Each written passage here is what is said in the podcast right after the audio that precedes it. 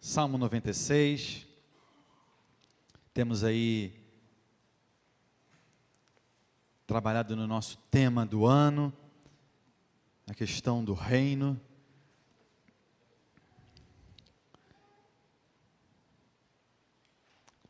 Salmo 96, queridos.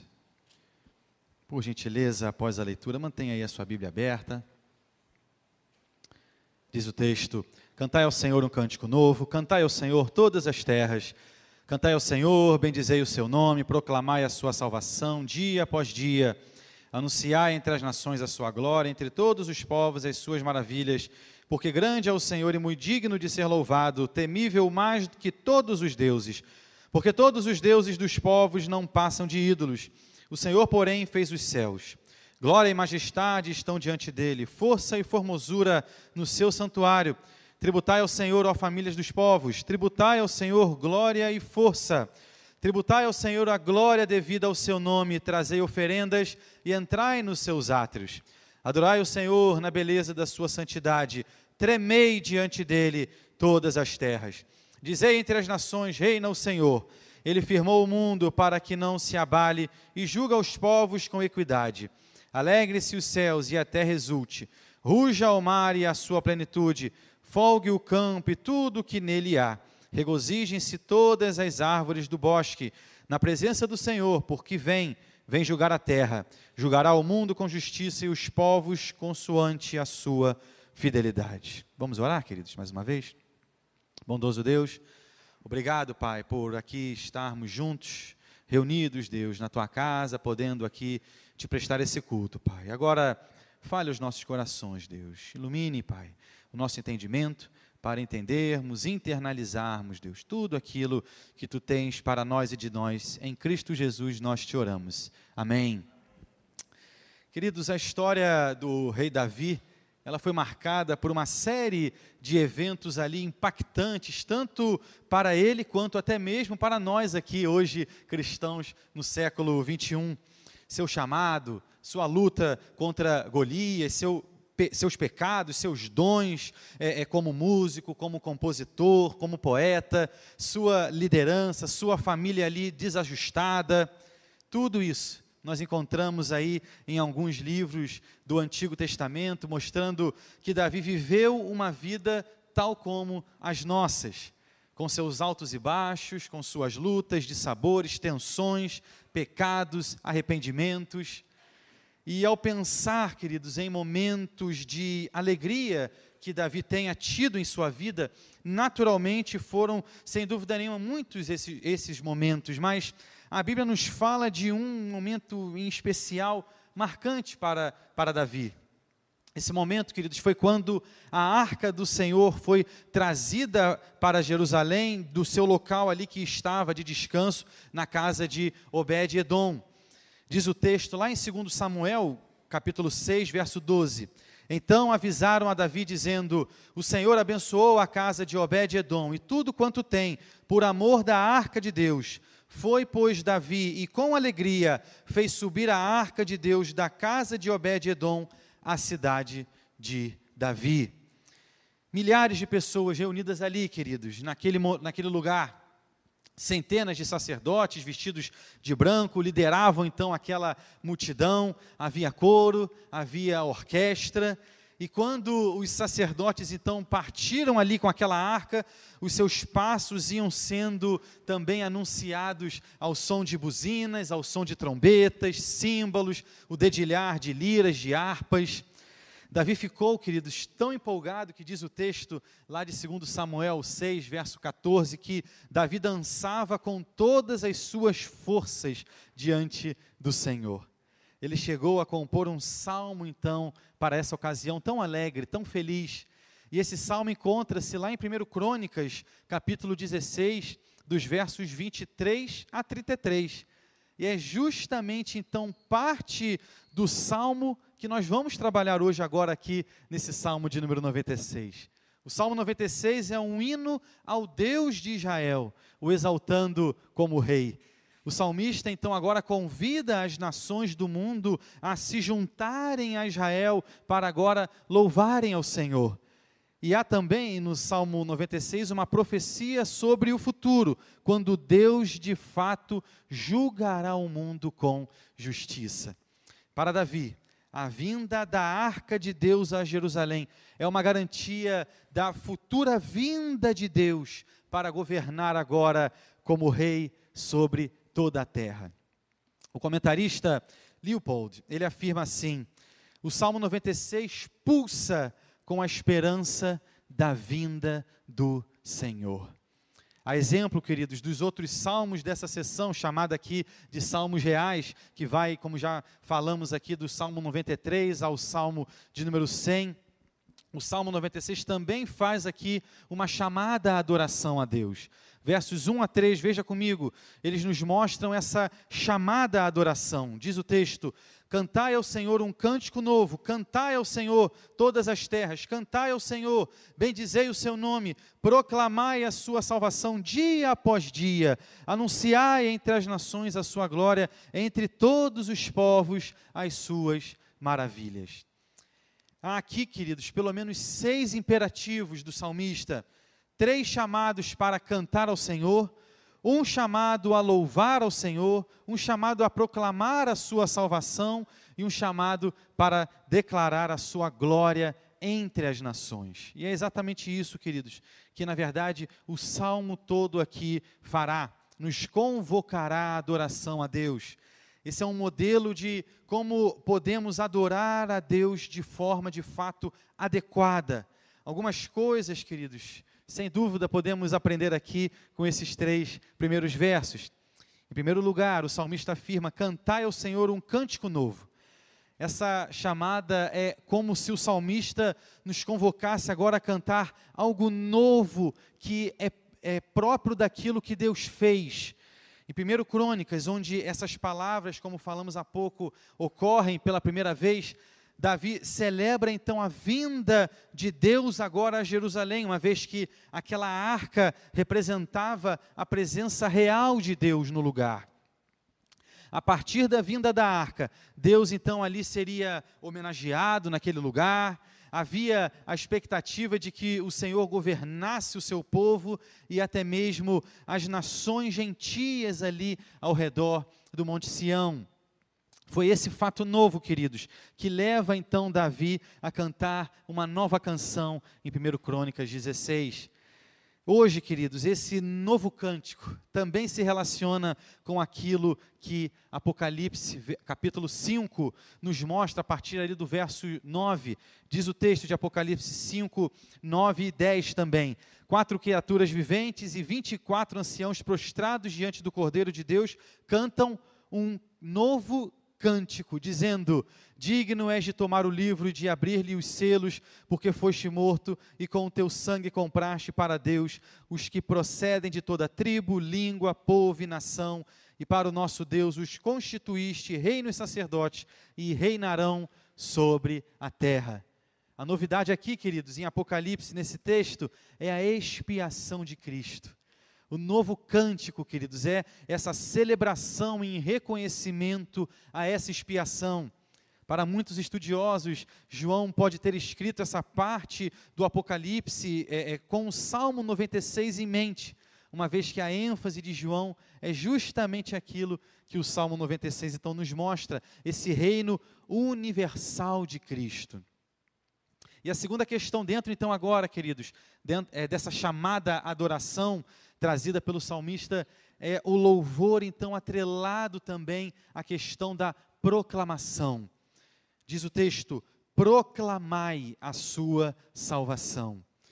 O salmo nos ensina que a adoração, ela nunca deve ser apenas algo privado, somente entre nós e Deus, mas deve também ser aquilo que leva a um testemunho até mesmo missionário o comentarista Campbell Morgan, falando sobre essa passagem do Salmo 96, ele afirma: se a canção do Senhor começa no coração, ela sempre cresce no coro, no qual outros são incluídos em sua música. Ou seja, na proclamação, há um desejo, queridos, de tornar pública essa adoração, esse louvor, e isso passa por uma igreja que canta, por uma igreja que adora, que louva o seu Deus, bem como um povo que canta além aí das suas quatro paredes para testemunhar do amor de Cristo àqueles que não conhecem. Após, queridos, essa chamada à adoração, o salmista agora vai nos apresentar Deus como Rei no mundo.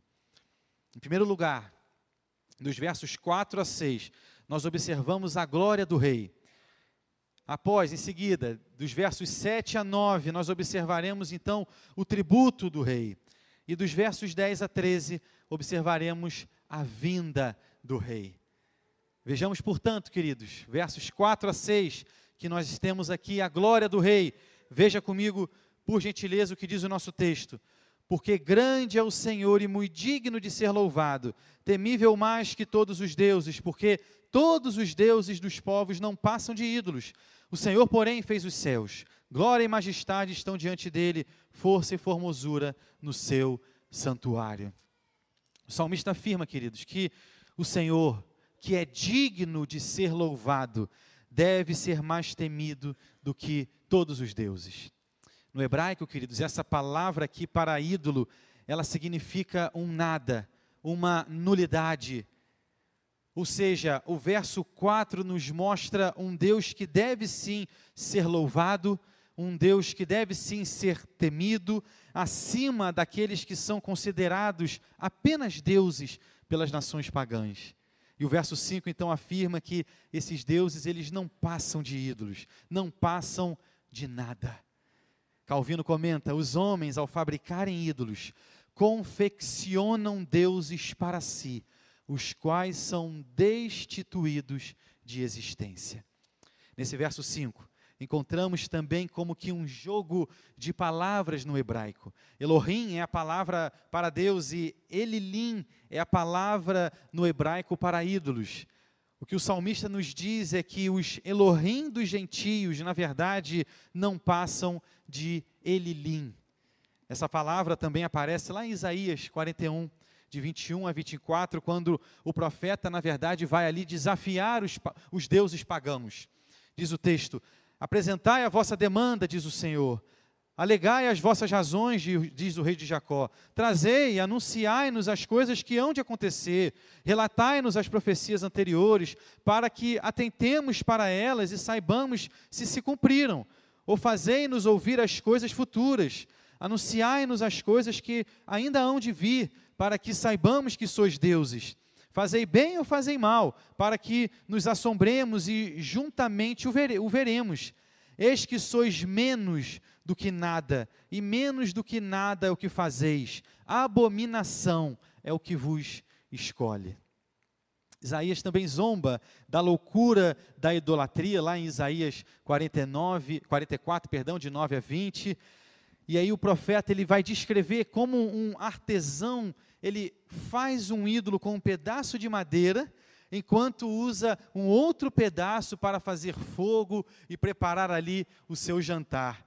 E então, após isso, ele se prostra e adora aquele ídolo recém-confeccionado. Lá em 1 Coríntios, capítulo 8, verso 4, apóstolo Paulo ele expressou essa mesma ideia quando então ele afirma: No tocante à comida sacrificada a ídolos, sabemos que o ídolo de si mesmo nada é no mundo que não há senão um só Deus. O cristianismo, queridos, ele possui, ele, ele possui uma fé exclusiva. Para o cristão, não existe lugar para nada nem ninguém além do nosso Deus. Quantos ficam, queridos, por aí fora, pulando aí de religião em religião, buscando algo, se apegando aí a uma série de ídolos, quando na verdade, a chamada é para a adoração de um único e verdadeiro Deus.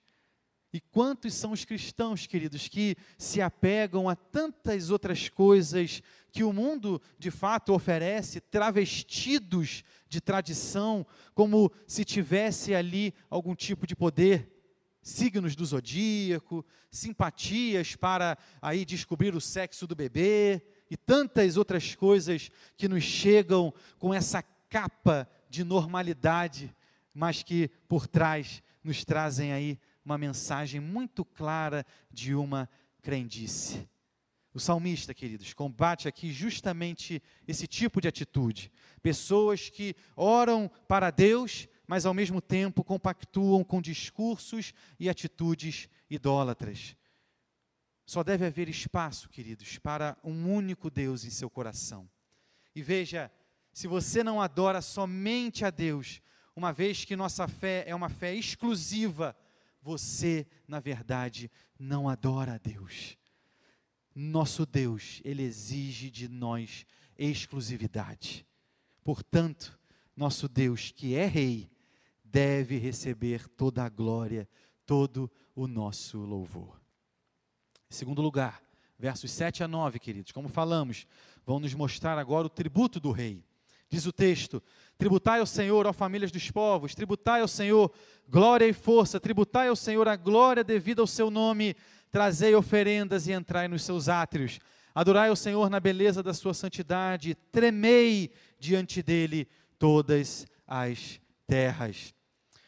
O Salmo 29, queridos, nos primeiros dois versos, nos diz assim: Tributai ao Senhor, filhos de Deus, tributai ao Senhor glória e força, tributai ao Senhor a glória devida ao seu nome, adorai o Senhor na beleza da santidade. Ou seja, a mesma estrofe aqui, queridos, em ambos os salmos. Os estudiosos eles afirmam que o Salmo 96 ele toma então essas palavras do Salmo 29 para si, mas acrescenta então agora uma chamada a trazer oferendas em seus átrios e também no verso 9, tremei diante dele toda a terra. No Salmo 29, os anjos são chamados a adorarem a Deus, enquanto aqui no 96 são as famílias dos povos. Ou seja, são gentios, aqueles mesmos que há pouco tiveram seus deuses descartados ali como meros ídolos, que são aqui chamados agora a atribuir ao Senhor glória devida ao seu nome. Essa palavra, queridos, tributai no hebraico, ela pode ser entendida como atribuir, dar, prover. A ideia aqui é das nações do mundo, do mundo agora sendo chamadas a darem glórias ao Rei. E definir, queridos, essa palavra para glória não é exatamente uma tarefa simples para nós. De acordo com James Boyce, refere-se à aura majestosa da presença divina. A palavra hebraica, então, para glória, significa algo que é, na verdade, ali impressionante, Lá em Gênesis 31, cap, é, primeiro verso, nós lemos que as posses de Jacó eram a sua glória, ou seja, eram alguma coisa que impressionava as pessoas. Da mesma forma, a glória de Deus, então, é a manifestação da sua presença. Por exemplo, Números 16, verso 19, diz assim: Corá fez ajuntar contra eles todo o povo à porta da tenda da congregação. Então a glória do Senhor apareceu a toda a congregação. Marvin Tate, ele afirma: todo o mundo criado está cheio da glória de Deus, e seu poder sobre os processos da criação é aclamado como glória no Salmo 29. Essa mesma glória se manifesta na história. Assim, a glória de Deus é um conceito ativo, não estático. É a sua presença, seu poder e ação no mundo. E veja, queridos, a adoração a Deus aqui nessa parte é descrita como trazer algo a Deus, ao invés de virmos a Deus para agora obtermos algo dele. Por vezes, algumas pessoas elas pensam ao contrário pensam em vir à igreja para receber conhecimento, dons, resposta de oração. Mas aqui a adoração, queridos, ela é principalmente trazer louvor, ofertas a Deus. E isso é importante porque nos mostra como deve ser, queridos, o coração do adorador. Pessoas que chegam aqui ao culto, como, por exemplo, um shopping, uma peça teatral, Vou simplesmente para me atender, receber algo, criticar caso aquilo que espero receber não se concretize. Meu coração, queridos, precisa ser um coração aberto a dar, aberto a doar, a tributar algo a Deus. Um coração aberto é aquele que está sempre pronto a servir, a ajudar, a abençoar. É o coração, queridos, de alguém que se coloca sensível nas mãos do Senhor, que para de olhar somente para si e começa agora a enxergar o outro, a quem Cristo nos manda amar. Em terceiro lugar, queridos, versos 10 a 13, vão agora nos mostrar a vinda do Rei. E o verso 10 é como que uma ordem para se proclamar o reino universal de Deus entre as nações. Diz o texto, o verso 10: Dizei entre as nações: Reina o Senhor. Ele firmou o mundo para que não se abale e julga os povos com equidade. Assim como no verso 3, o povo de Deus, então, ele é chamado a anunciar, a dizer entre as nações que há um Deus verdadeiro, um Deus justo, um Deus fiel. É Ele quem verdadeiramente reina. Observamos aqui duas formas com que essa parte do salmo, então, vai tratar essa questão do reino de Deus. Em primeiro lugar, afirma que Deus é quem governa toda a história. Apesar de haver, e sabemos bem, tanta injustiça no mundo, tanta violência, o nosso Deus é o Deus que governa, aplacando, detendo o mal, intervindo na história para julgar esse mal. Um exemplo, queridos, são as chamadas manifestações de segunda-feira, ocorridas na Alemanha, na cidade de Leipzig.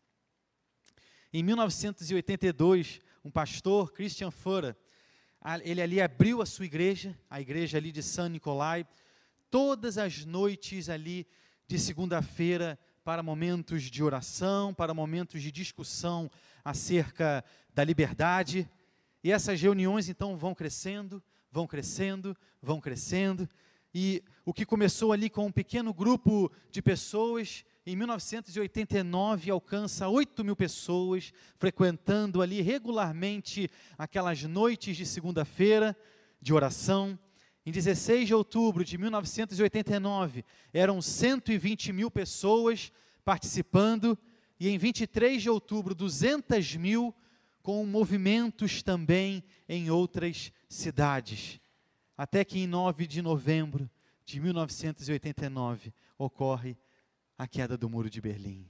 Uma multidão portando ali pás, picaretas, outras ferramentas, derrubam aquele muro que separava então ali o país, contribuindo assim também para a queda ali do bloco comunista no leste europeu. Não se engane.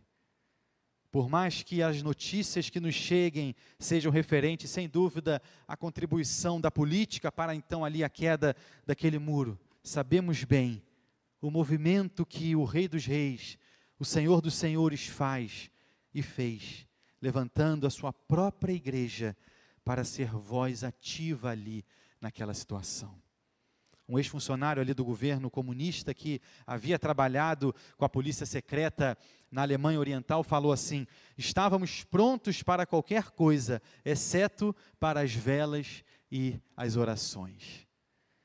Nem mesmo, queridos, aquele muro de pedra extremamente firme e forte foi páreo para as orações do povo de Deus. Segundo lugar, Deus governará as nações do mundo em perfeita justiça no futuro. Versos 11 a 13 do nosso salmo, veja comigo. Alegre-se os céus e a terra exulte, ruja o mar e a sua plenitude, folgue o campo e tudo o que nele há, regozijem-se todas as árvores do bosque na presença do Senhor, porque vem, vem julgar a terra, julgará o mundo com justiça e os povos consoante a sua fidelidade. Naquele tempo, queridos, era mais difícil se conseguir um julgamento justo, perdão, da parte de um juiz, por exemplo. Eram muitos os casos de suborno e aqueles menos favorecidos geralmente eram os mais afetados por essa justiça corrupta. E esses menos favorecidos, queridos, eles não temiam o julgamento final do Senhor, mas na verdade ansiavam por esse dia, porque seria justamente quando, enfim, o mal seria agora devidamente punido, e os que caminharam pelo caminho estreito seriam justificados. Por isso que a chamada do salmista aqui, nesses últimos versos, é também uma chamada à alegria. Não podemos perder, queridos, a alegria na justificação, alegria na expiação. É por ela que não seremos julgados como deveríamos por nossos pecados. É pelo sangue de Cristo que fomos comprados. É esse sangue que agora nos reveste, nos cobre, e assim o Deus justo, que precisa sim aplicar a sua justiça, nos enxergará com essa expiação do Filho justificados. Não há nada em nós que nos faça sermos melhores do que os demais, a não ser a graça do nosso Senhor que nos chega em amor. Por isso que nós, que confiamos em Cristo, assim como nos diz o salmista, devemos também estar ansiosos pelo dia da sua volta, quando retornar, retornará para governar o mundo com justiça. Naquele dia, cantaremos com os nossos irmãos aquilo que está escrito lá em Apocalipse 19, 6 e 7. Aleluia! Pois reina o Senhor nosso Deus, o Todo-Poderoso. Alegremos-nos, exultemos e demos-lhes glória. Concluindo, queridos, nós temos um rei, um governante que não se corrompe, que é fiel, que é justo, que é poderoso, que nos chama à sua adoração, que requer de nós exclusividade nessa adoração. A Ele, queridos, precisamos atribuir toda a glória, todo o louvor, e assim, alegremente, aguardaremos o triunfante retorno de Cristo, quando retornará para julgar os vivos e os mortos. Viva a sua vida, querido, com alegria, por saber que você faz parte desse reino, desse povo, um povo alvo da graça, do cuidado, do favor do único e verdadeiro Deus. Amém? Vamos orar? Querido Deus, Obrigado, Pai. Obrigado porque fazemos parte desse povo comprado, redimido pelo sangue precioso de Cristo. Obrigado, Deus, porque, como parte desse povo, nós sabemos bem que temos aí obrigações, incumbências, e uma delas, sem dúvida nenhuma, é adorar unicamente ao Senhor como nosso Deus. Ó oh Deus, como por vezes isso se torna tão difícil, nossa natureza pecaminosa por vezes fala mais alto, e levantamos ídolos, Deus, os mais diversos. Tem misericórdia de nós, Senhor. Ó oh, Deus, ajuda-nos que tenhamos um coração de servos, de verdadeiros adoradores que o adorem em espírito e em verdade, de maneira, Senhor, que façamos da nossa adoração também um testemunho vivo da tua presença em nós. Que essa igreja, Deus, continue, Pai, a anunciar das boas novas do teu evangelho com alegria, com intrepidez, porque não há outra forma de se mudar a nossa realidade do que o teu evangelho. Fica, Senhor, com cada um aqui, Pai. Com cada lar, com cada família, com cada homem, com cada mulher. Tenhamos, Deus, uma semana debaixo da tua graça debaixo da tua poderosa mão. Em Cristo Jesus nós te oramos. Amém.